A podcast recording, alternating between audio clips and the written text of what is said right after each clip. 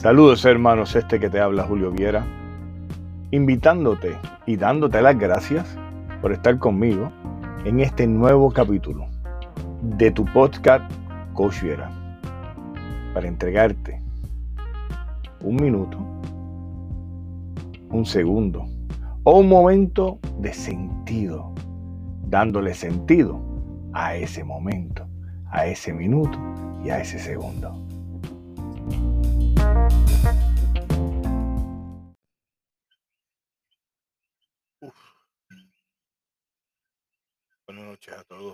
Y digo buenas noches porque pues, realmente estoy en la noche. Este quien te habla, considera con el sonido de los coquillas en el fondo, decidí grabar este capítulo recordando que hace muchos años, en una noche con muchos coquí como los que estoy escuchando, escuché la voz de mi maestro pidiéndome que lo ayudara. Regularmente no hago o no grabo desde el sentimiento, sino trato de grabar desde el corazón o desde la cabeza realmente. Pero hoy, como pueden escuchar, estoy con los sentimientos a flor de piel. Ha sido una semana muy fuerte, una semana muy pesada.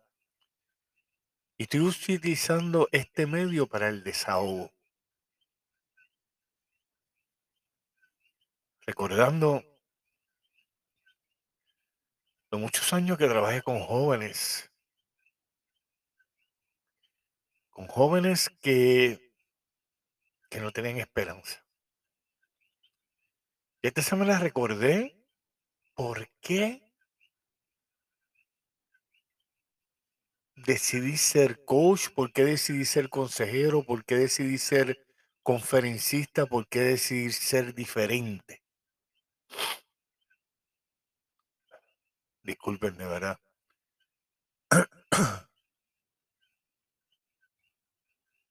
Yo recordé a muchos, pero muchos jóvenes que de una u otra manera, pues, compartimos la esperanza de aquel que un día llamamos Padre. La esperanza de aquel que un día llamamos hermano. La esperanza de aquel que un día llamamos guía. Recordé jóvenes que fuimos testigos de ser la diferencia en medio del caos, en medio de, de, de, de la porquería que nos ofrecían, queríamos ser la diferencia y lo fuimos. Y esta semana me lo recordaron. Esta semana me lo recordaron, como todos saben, y el que no lo sepa, pues, yo soy consejero, aquí donde me encuentro. Y esta semana me llegaron tres casitos interesantes de jóvenes que a diferencia de aquellos jóvenes de, los que te estaba hablando hace unos minutos atrás, no tienen esperanza. No tienen ni la más mínima esperanza. Pero tal vez por eso es que, que papá me puso ahí. O el maestro lo puso ahí. No sé de verdad que no sé. Yo quiero llevar este mensaje a los padres. Este mensaje va a los padres o a los que tienen la capacidad de ser padres. Si no quieres tener hijos, loco, quítate. Mamá, si tú no quieres tener hijos, mira, quiero comenzar con, con, con algo que me dijeron. es, que, es que honestamente, es que estoy tan destrozado porque no tiene sentido, es, es inaudito, es tonto escuchar la voz entrecortada de una joven que te diga que tuvo que perder o tuvo que abortar, en buen español, porque su pareja no quería tener, porque no se sentía responsable, porque no tenía, o sea, no, no, no, no quería, o sea, no sabía cómo serlo, como, como si, como si los que decidimos ser papás sabíamos, o sea, teníamos alguna idea de lo que íbamos a hacer. Mira, no. Ahora, para tener sexo, somos, somos number one, tú sabes. Pero por lo que viene, somos los más pendejos. Entonces, no entiendo de verdad. Honestamente, es que no, no sé, no sé. Yo dije, bueno, tranquilo, Julio, que eso es uno, no va a pasar más nada. Uf. Me toca otro caso en el que estoy leyendo el caso, o sea, yo estoy leyendo el caso antes de, como parte de mi trabajo, yo tengo que prepararme antes de hablar con las personas. Cuando estoy leyendo el caso, resulta ser que dice, el caso, o sea, la, situación por la cual llevan a este, este chamaco a consejería. Y lo más que me chocó fue esto. Papá, mamá caucásica.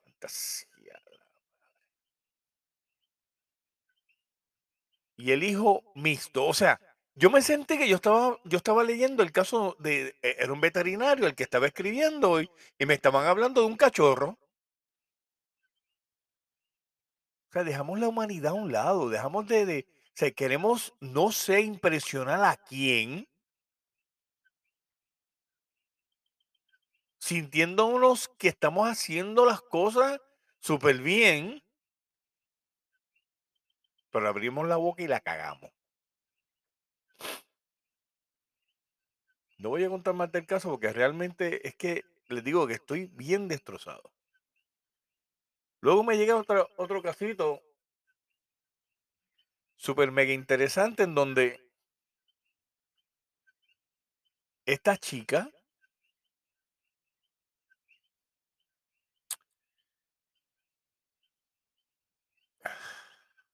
no puedo decir el nombre lamentablemente porque hubiera sido súper mega explícito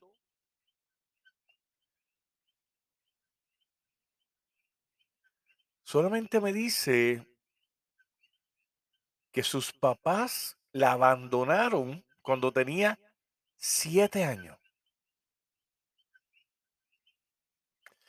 O sea, no me equivoqué, siete años.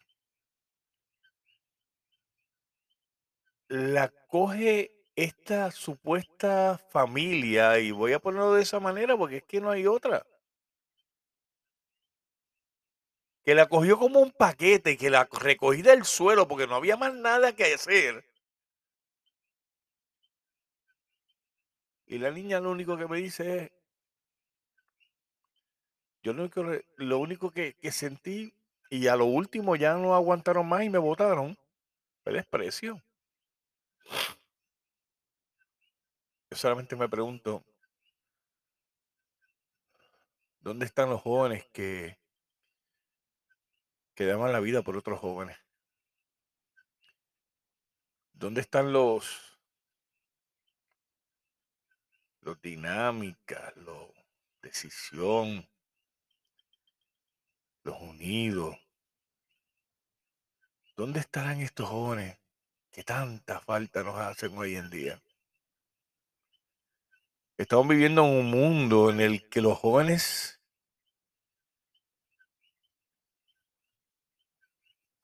viven en una incertidumbre de ansiedad, de depresión, de, de, de, oscuridad. ¿Tú sabes lo que es que un niño de, de, de 18, 17 años te diga que ya ha pensado y tratado de quitarse la vida en sin número de ocasiones? Yo soy el peor de los padres, tal vez. Tal vez, no sé. Mis hijos van a pelear 20 mil, sabe Dios, no sé.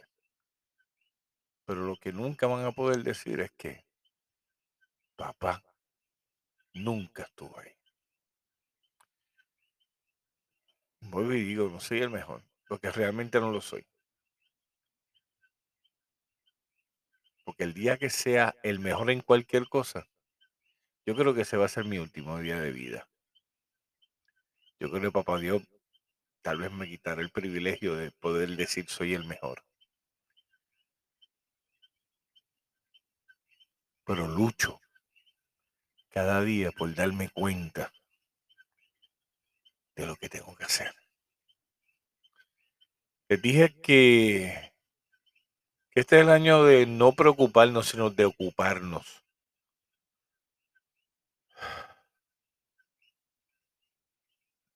Gracias por permitirme desahogarme y entrar en su, en su corazón, en su vida.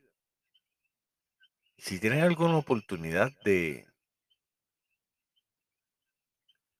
de darle un abrazo a un hijo, a un joven, a una persona que esté, háganlo. Háganlo. Que yo tengo mucho deseo de abrazar a alguien y no puedo. Háganlo. No se preocupen, ocúpense. Próximamente vamos a tener eh, el taller de prevención de feminicidio o de violencia doméstica. Y esto es parte de la violencia doméstica de lo que estoy hablando. Va a ser el último fin de semana, el último sábado de este mes, para que vayan regando la voz. Eh, mañana tengo una clase para, para, ver si lo puedo tirar por los dos canales, tanto YouTube como eh, Facebook. La otra vez aparentemente tuvo un poquito de problemas en Facebook. Eh, pero con todo eso, pues llegó a donde tenía que llegar.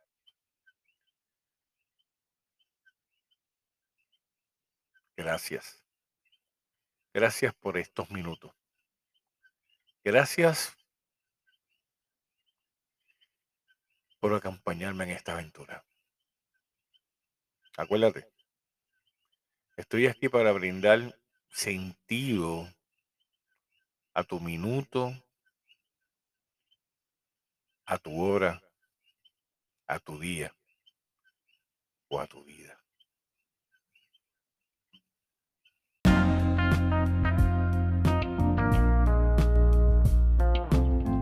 Gracias nuevamente por haber compartido conmigo este ratito.